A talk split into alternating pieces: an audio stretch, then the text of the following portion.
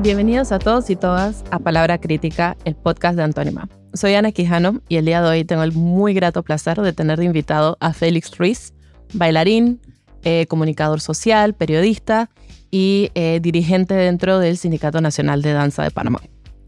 Bienvenido, Félix. Muchas gracias, Ana. Y bueno, nuevamente agradecer a ustedes por este espacio, por estar preocupados por el arte y la cultura en nuestro país.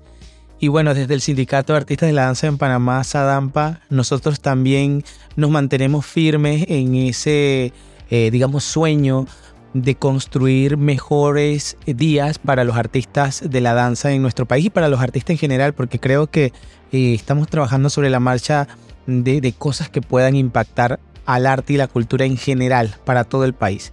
Entonces allí nos encontramos y estamos aquí agradecidos para reflexionar sobre el estado del arte en nuestro país. Exacto. Y por eso quería empezar un poco con cuál ves tú que es el rol de los artistas, muy específicamente los trabajadores del arte, para darle también ese carácter de que son laboradores, que son trabajadores y no solamente artistas de una forma abstracta en nuestro país.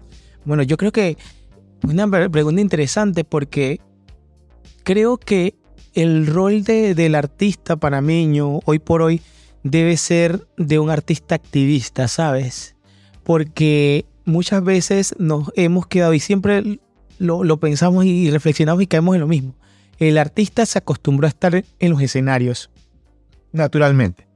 Y ahora este, nos toca a nosotros empezar a tomar otros espacios que sean realmente beligerantes, que, que permitan reflexionar sobre el arte, sobre qué somos nosotros. Y tú lo has dicho muy bien, somos trabajadores del arte.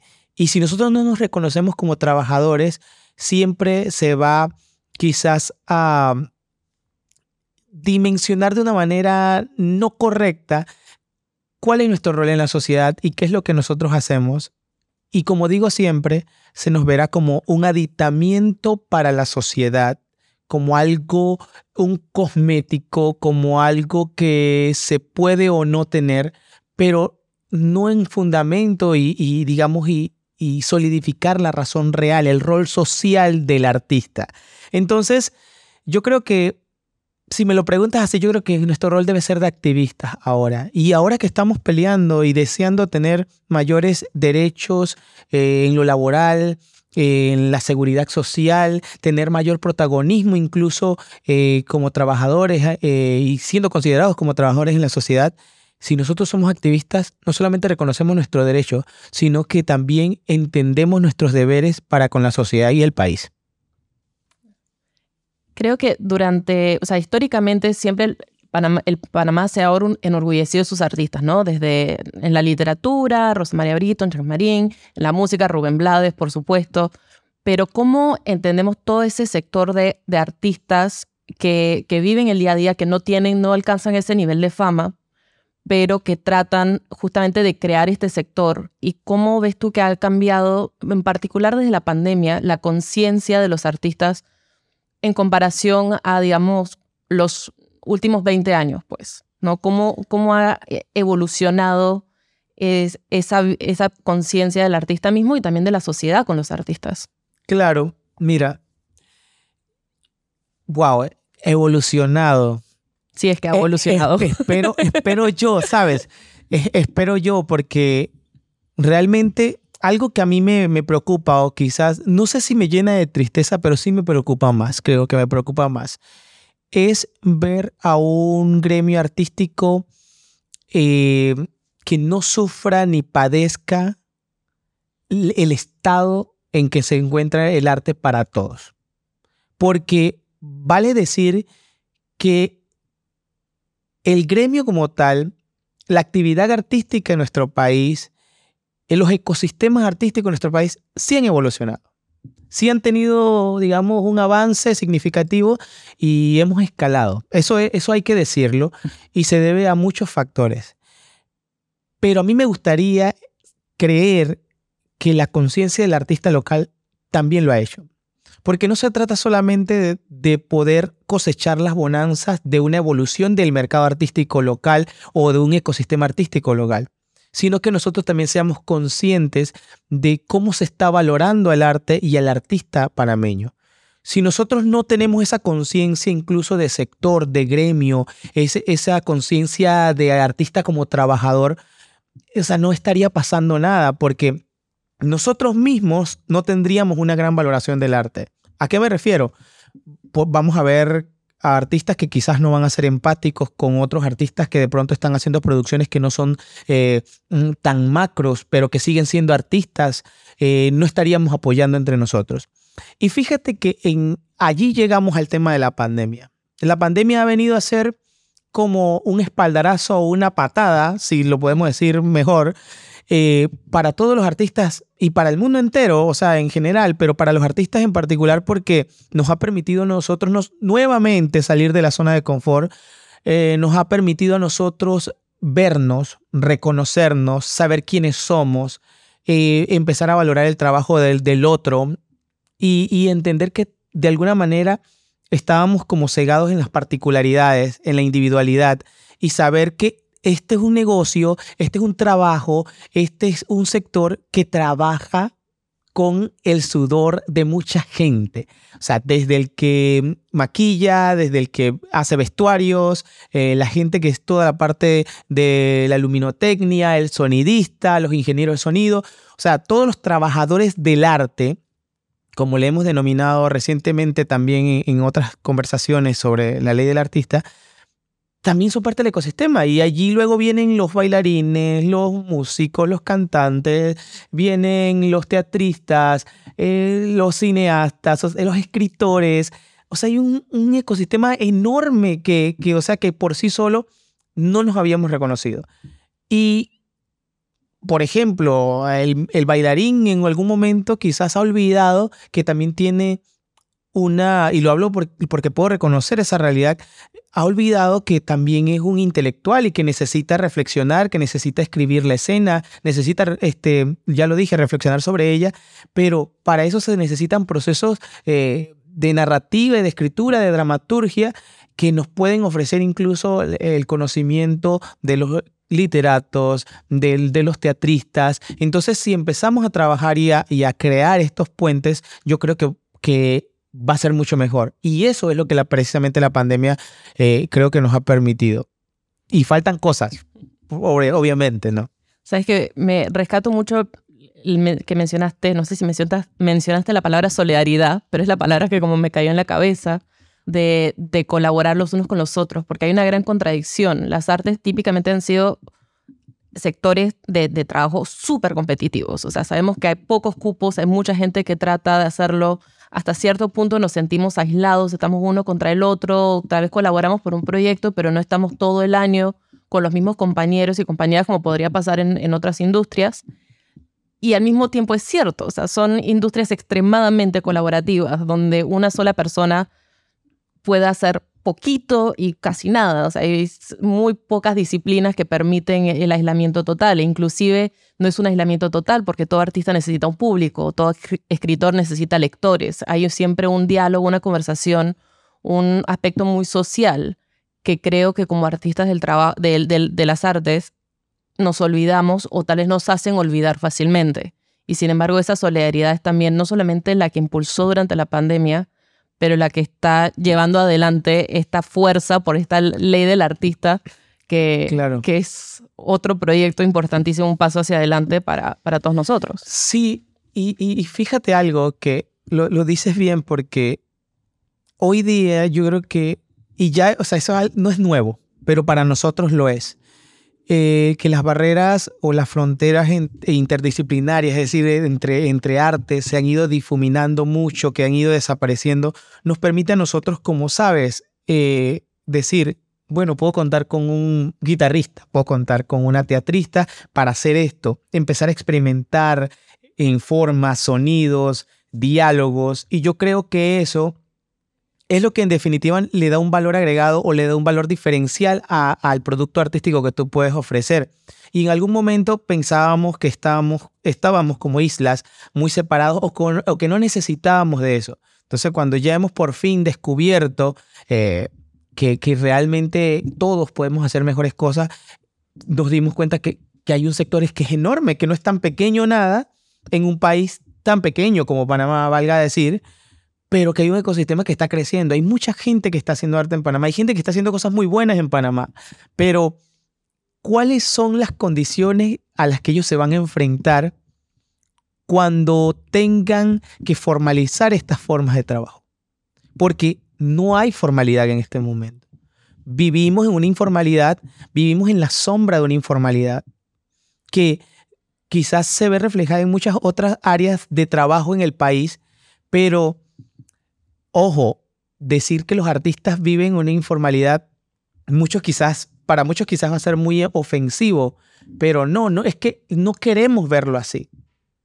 Así como en algún momento, eh, por ejemplo, personas que se dedicaban a la buonería, personas que se dedicaban a diferentes ejercicios de trabajo, eh, el arte también lo está. Y esa desprotección impide que el país pueda avanzar eh, eh, en materia de arte y cultura. Impide que, que realmente tomen fundamento o tomen, sabes, profundidad las políticas eh, culturales y las políticas públicas que se puedan hacer por el arte, porque tú vas a hacer políticas a favor de quién, o, en el reflejo de quién. O sea, estás construyendo arte, estás construyendo cultura, estás construyendo un marco legal o un instrumento legal en pro del arte y la cultura en el país. Eh, pero ¿quién se va a beneficiar de ello? ¿Cuál es el reflejo? ¿Quién necesita eso? Entonces, cuando nosotros empecemos a involucrarnos, que ese es otro tema, tenemos que involucrarnos en los procesos.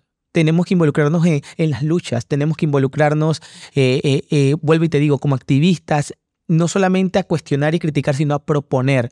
Muchas veces como artistas nos gusta decir, esto está mal. Y creo o sea, al mundo entero, pero como artistas muchas veces decimos, esto está mal.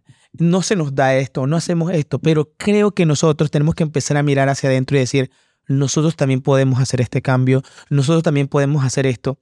Y a veces, y es una autocrítica, a veces incluso los movimientos, en los grandes movimientos sociales, se queda en la crítica, en esa crítica que quizás no construye. Y, la cuestión no es solamente decir esto está mal, sino esto es lo que puede ser viable y creo que basarnos en la evidencia, basarnos en las realidades, basarnos eh, en, argumentos sólidos que, que, los hay para decir estas son las soluciones posibles para esto. Si nosotros soñamos con un horizonte perfecto, eh, aunque parezca idealista, y tenemos las herramientas, las armas y las ideas para hacerlo, entonces construyámoslo.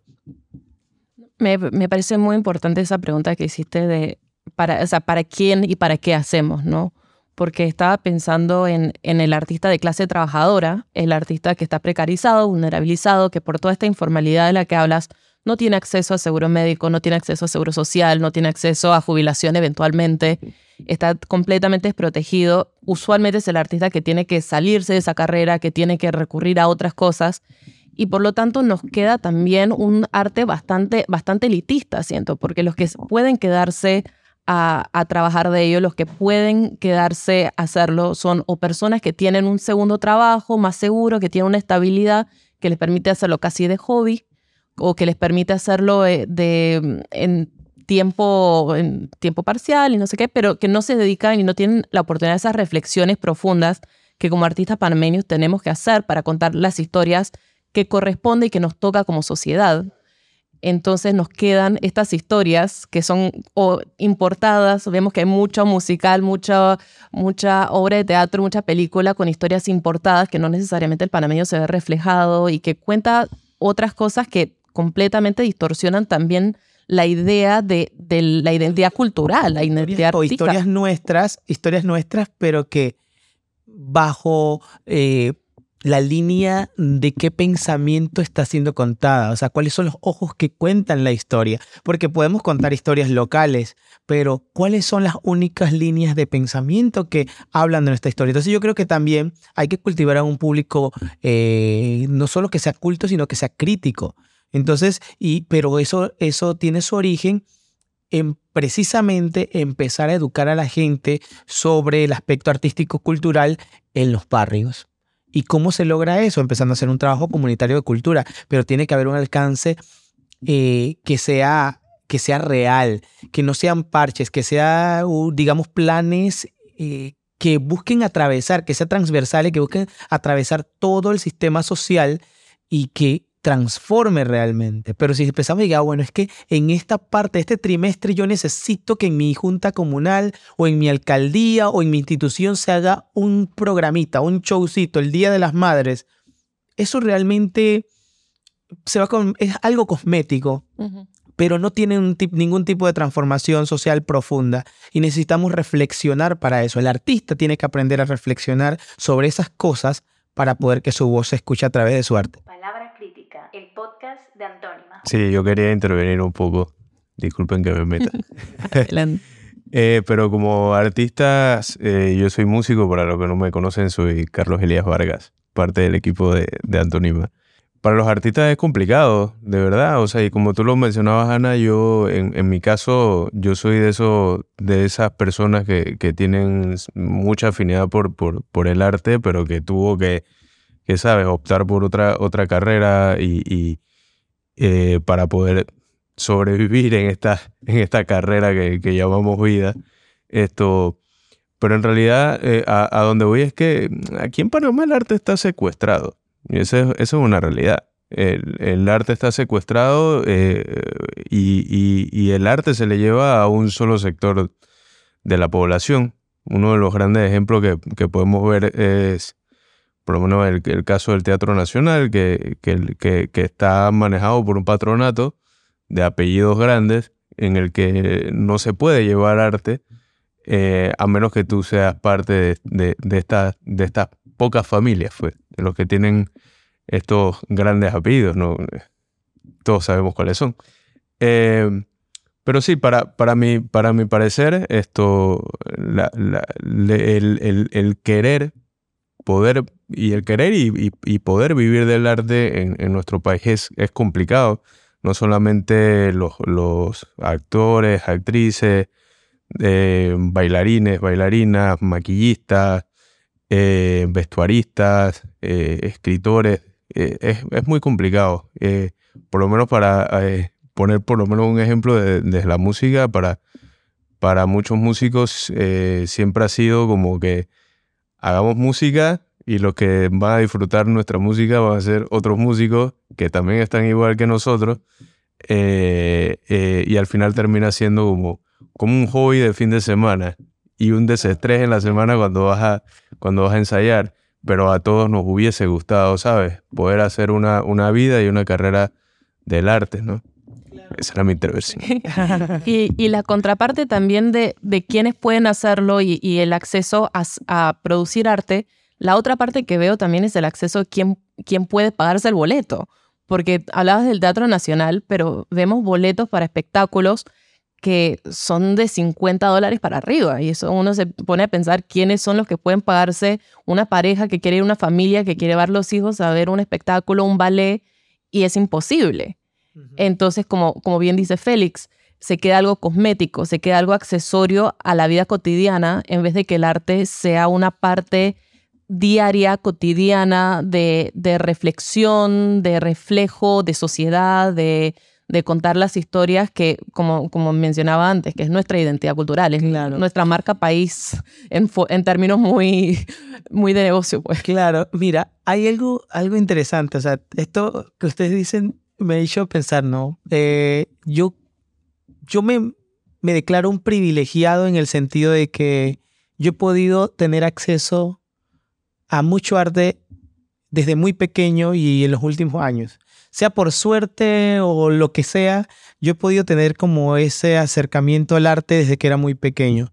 Eh, yo vengo de un pueblo en el, en el interior, eh, que es el Valle de Antón, y siempre lo digo, yo recuerdo los, los, mis recuerdos más hermosos con el arte es que yo iba al pueblo y habían presentaciones de verano de la Orquesta Sinfónica Nacional, que eran sus campamentos y daban conciertos para el pueblo. Recuerdo que en esos campamentos pude eh, escuchar eh, jóvenes músicos brillantes de conservatorios de diferentes partes del mundo, pianistas rusos, o sea, una cantidad inmensa de, música muy buena que llegaba al pueblo. Pude conocer a grandes escritores que me influyeron demasiado cuando iban a las, a las giras a la biblioteca eh, pública del pueblo.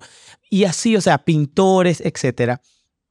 Una vez aquí en Panamá y en los últimos años he tenido la oportunidad también de ver grandes eh, coreógrafos, bailarines de diferentes partes del mundo en festivales que han estado aquí en el país. Y muchas veces me pregunto eh, si qué pasara si esto lo pudieran ver eh, otras personas. pero también hay una realidad muy grande y es, y es sistémico el asunto. Realmente, porque me ha tocado estar en ese lado, realmente hay gente o la sociedad se ha, digamos, estructurado, cocinado de una manera que han hecho que no estén interesados en eso. O cuando tú vas a ver, la gente tú le invitas, yo, yo, yo he regalado boletos, ustedes no tienen idea, yo he regalado boletos y a obras que son maravillosas y el público simplemente no va porque no es lo que se han acostumbrado a consumir. Y por eso es que yo hago mucho hincapié en el tema de la educación y la educación artística eh, integral, donde no solamente el artista, sino también el público, la sociedad entienda qué es el arte en todas sus manifestaciones y pueda hacer valoraciones. Porque el tema es que podemos hablar de que hay está caro esto, está lo otro. Sabemos que, sabemos que hay un rubro que, se, que, hay, que pagar muchas cosas, pero al mismo tiempo cuando hay los espacios y las oportunidades, la gente no quiere hacerse de ellos, pero se debe, y vuelvo y repito, a un mal sistémico. ¿Que ¿Cómo hay que acabarlo? Yo creo que los mayores interesados debemos ser los artistas y en eso que yo vengo llamando crear ecosistemas, es que realmente vamos a ver ese valor diferenciador. Si ahora con estas nuevas políticas de Estado que se quieren implementar o, y de las que nosotros tenemos que adueñarnos, entonces empezar a, buscar fondos para creación cultural y artística, donde podamos llevar arte a diferentes personas y también podamos enseñar lo que nosotros sabemos sobre el arte y la cultura eh, en nuestro país a los niños, a los jóvenes, a los más adultos, a los más grandes, y para que en, es, en aras de eso, algún día veamos un teatro lleno precisamente de un público que no sea únicamente el que pueda acceder a un boleto. Y que, y que porque a mí me ha tocado también estar al lado, me da risa porque es así, eh, al lado de puestos con, con gente muy snob que tú escuchas los comentarios y dices, oh, vamos, o sea, eso no es lo que está pasando, y tú escuchas que están diciendo cosas o con conversatorios con grandes artistas y que le hacen preguntas que, que ni al caso. Entonces, eh, me ha tocado escuchar de todo un poco, pero yo creo que tenemos una responsabilidad grande, Ana. Tenemos un gran trabajo, o sea, nosotros tenemos un trabajo eh, muy fuerte por delante. Y yo le decía el otro día a un amigo que ha estado también en el proceso de la ley, probablemente nosotros no nos toque disfrutar tanto el tema de, la ley del artista que, en la que andamos trabajando como le va a tocar a futuras generaciones, pero al menos creo que esa vez también consiste en eso, en dejar un legado y por eso es que siempre hablo no solamente de la crítica, sino de la construcción. Eh, me parece bien que también avancemos con esto de la, de la ley del artista, la ley de, cultura, que como bien dice, o sea, esto es apenas como la formalidad, la transformación es algo que tomará generaciones, tomará décadas, no es de un día al otro tanto la educación del público como también la educación de los artistas, de sentirse trabajadores, de adueñarse de las leyes, de exigir contratos, exigir pago. Es todo un proceso que toma años, pero a ver si nos puedes contar un poco más de, o sea, como parte del equipo de, redacción y de organización de esta ley del artista, ¿qué, qué ves que han sido las dificultades y también los puntos de esperanza? Bueno, eh, bueno, de, lo que puedo hablar de que, que se ha estado construyendo, bueno, ha sido un proceso bastante interesante. Ya llevamos casi dos años con, con el tema de la ley del artista. y algunas veces hemos estado más, otras veces menos, porque, como sabes, somos artistas. Al final también tenemos que ver cómo trabajamos y, y, y hay que decirlo, el trabajo a veces es bastante intenso, horas de, conversación, horas de discusión, buscar una fórmula que se acerque eh, más a los intereses de todos los sectores, porque obviamente eh, las dinámicas de las diferentes actividades son muy diferentes. Eh, no es lo mismo para un bailarín un horario de trabajo que para un músico, que para un pintor. O sea, todo va a variar para un cineasta. O sea, hay muchas cosas que son... Otra industria. Eh, exacto, son muy, digamos, este, no antagónicas, pero sí como equidistantes. Y creo que sentar todas esas eh, mentes, todas esas voluntades para poder hacer una eh, es un poco complejo. yo creo que precisamente eso es una de las cosas que nos ha impedido avanzar y es el tema de entender que la ley no es solamente para un sector, sino para muchos. Entonces, cuando pensemos que la ley realmente va a beneficiar a muchos artistas, y nosotros vamos a quitarnos las camisetas personales y vamos a empezar a decir, es que esto es para todos los artistas. Y eso nos va a permitir avanzar. Eh, creo que puntos de encuentro todos somos conscientes, una vez que nos hemos reconocido y sabemos quiénes somos y más o menos cuántos somos, que necesitamos seguridad social. Necesitamos, si queremos hablar de formalidad, si queremos hablar de números, eh, por ejemplo, de, incluso de, para retribuir al fisco, tenemos que hablar de derechos y derechos laborales, tenemos que hablar de derechos humanos, fundamentalmente. Eh, y con todo lo que consista el tema de los derechos humanos como es observado o como ha sido occidentalizado quizás.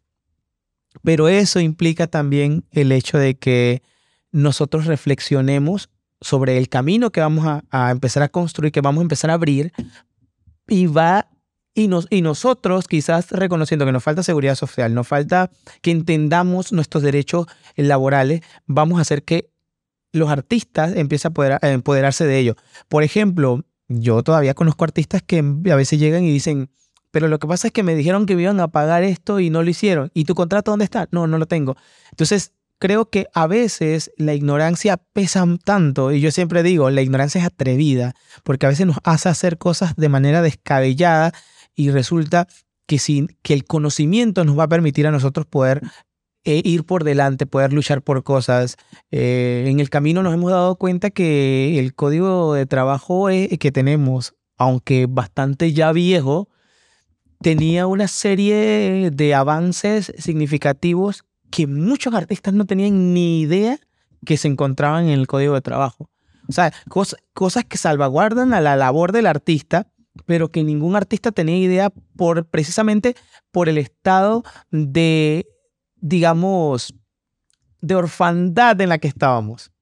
Era como que, ah, no hay nada. No, y sí habían algunos mecanismos. Yo creo que se están afinando cosas eh, para que haya un poco más de, de, ¿qué te podría decir? La palabra creo que más adecuada es igualdad de condiciones en, el trabajo, en las condiciones, que no sea solo la voluntad de, del productor o del empresario, esto es lo que te puedo dar sino que sea el artista quien pueda ponerle precio, pueda negociar el precio de su trabajo. Y, y se habla mucho, no hemos llegado todavía a esa discusión que, creo que es una de las más complejas, pero estamos hablando mucho del tema de ponerle eh, pisos a, a, los, a los salarios o, o, a la cuota que se le debe pagar a un artista por un trabajo para que de allí no se devalúe el trabajo.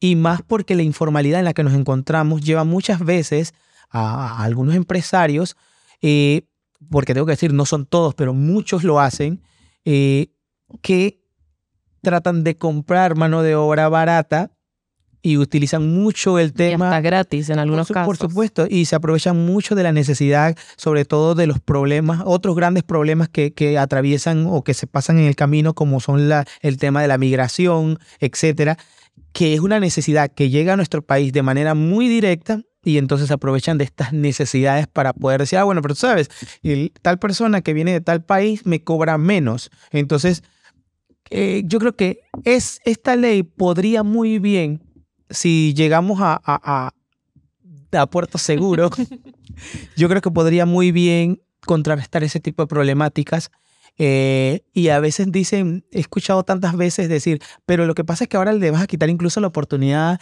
eh, a personas con talento que vienen de otros países y se radican aquí. No, eh, estamos claros de que aquí puede venir a Panamá quien le dé la gana, pero tiene que tener un estatus como lo ordenan las leyes panameñas. Legalizarse, estar en orden y tener sus permisos de trabajo, etc. Y, para eso hay que llegar a, a, obtener la plataforma que haya que tener, ya sea a nivel de trabajo, a nivel migratorio, que sea en beneficio de lo que queremos hacer como artistas. Entonces, esas son las realidades en las que estamos ahora. Creo que hay dificultades, eh, me faltan muchas por citar, pero eh, por una parte también estoy entusiasmado porque creo que estamos dando pasos en la dirección correcta. Eh, esto es, creo que es inédito que nos hayamos sentado en los años que tiene nuestra república a conversar sobre arte y hacer que las, las autoridades también lo tomen como importante. Y todavía nos falta otro camino, llegar a la asamblea, pero, pero creemos que, que, que se puede lograr. O sea, al menos desde mi perspectiva como parte de la comisión, soy optimista. Muchas veces me han dicho mis amigos, ay, pero Félix, que eso a veces se queda engavetado, pero quiero ser optimista, ¿sabes? Y creo que es una de las características que a veces tenemos los artistas soñamos mucho y yo quiero soñar con que esto va a ser realidad. Yo quiero soñar con que vamos a tener derechos laborales eh, claros y, poderosos, fuertes, bien fundamentados. Quiero soñar que vamos a tener eh, seguridad social. Quiero soñar que nos van a reconocer como trabajadores y que nosotros mismos como artistas nos vamos a reconocer como trabajadores. Y quiero empezar a sembrar en las nuevas generaciones, en los niños, jóvenes, adolescentes, para que no solamente entiendan el arte y la cultura, lo que significa, las dimensiones que tiene, sino que empiecen a valorar el que trabaja para eso y ellos mismos sepan respetar sus sueños si quieren ser artistas, más allá de lo que diga la sociedad. Gracias, Félix. Creo que, como dijiste al comienzo, estos próximos meses y años va, lo importante va a ser adueñarse de esta ley. Hay pocos países que cuentan con esta protección legal para los trabajadores del arte este, hay pocos sectores, inclusive en Panamá, que tienen convenciones colectivas robustas que permiten hacer eso y que sea dentro del sector del arte, a mí me da mucha ilusión, a mí me da mucha confianza en, poder seguir adelante y, pensar que algún día se, se podrá vivir de esto de una forma no tan precarizada, no tan vulnerabilizada. Es que es necesario al final. Eh, hemos... Increíble que tengamos 119 años de república y, y no tengamos una ley que proteja al artista. De esa forma, de esa manera, se han, créeme que se han perdido un millón de talentos en el camino, eh, jóvenes con, con, habilidades para el canto, para el baile, para, el, para la música, para la pintura. O sea, simplemente por, por, por negar esos espacios, pues, y ese, y ese, y ese buen trato al, al, al artista, ¿no?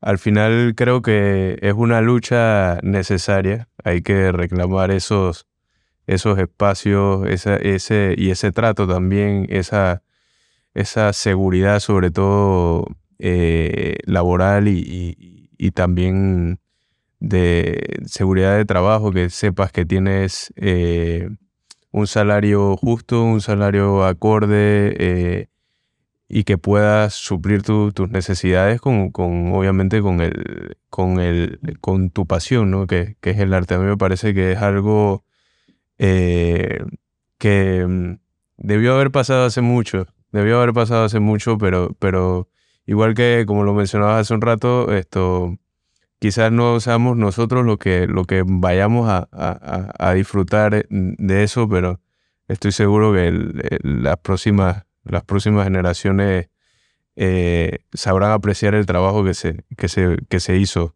para, para llegar a que, a que esto sea ley, ¿no? Sí, y de, tanto por las futuras generaciones como también por los artistas de hoy en día, te agradezco un montón el trabajo que tú y la comisión y, otros artistas de los diferentes gremios y sindicatos han llevado adelante para, estar a donde estamos ahora. Y sabemos bien que que la lucha sigue, que como dijiste, va, siguen los próximos pasos de la Asamblea y todo eso, así que esperemos que con mucha solidaridad y unidad podremos los diferentes trabajadores de, todos los sectores artísticos estar ahí presentes y, sacar esto adelante todos juntos. muchas gracias a ustedes por el espacio, por reflexionar sobre los temas de, de interés nacional que yo creo que es muy importante y creo que ustedes también están haciendo y están dando pasos importantes porque justamente es eh, que espacios como este empiecen a dimensionar lo que es realmente el arte o la importancia que tiene el arte en la sociedad y le den espacios para que se escuchen, es la dirección en la que debemos ir. Porque en otros espacios no se está hablando sobre esto. En otros espacios, no sé, los artistas incluso siendo nosotros los que vamos a abonar nuestro trabajo en esos espacios de entretenimiento, no se está hablando de esos, de esos derechos fundamentales de los artistas. Y yo creo que es, el camino que debemos hacer. Tenemos que empezar a hacer eco, tenemos que, como yo siempre digo, evangelizar de alguna manera con lo que estamos haciendo. Eh, que si es perfecto, no lo sabemos. Es perfectible, todo es perfectible. Creo que todo puede ser mejor, eh, pero creo que al menos se tiene algo que no, no había hace un tiempo atrás. Así es. Muchísimas gracias, Félix, por el día de hoy. Gracias. Palabra Crítica, el podcast de Antónima. Comunicación para transformar la sociedad.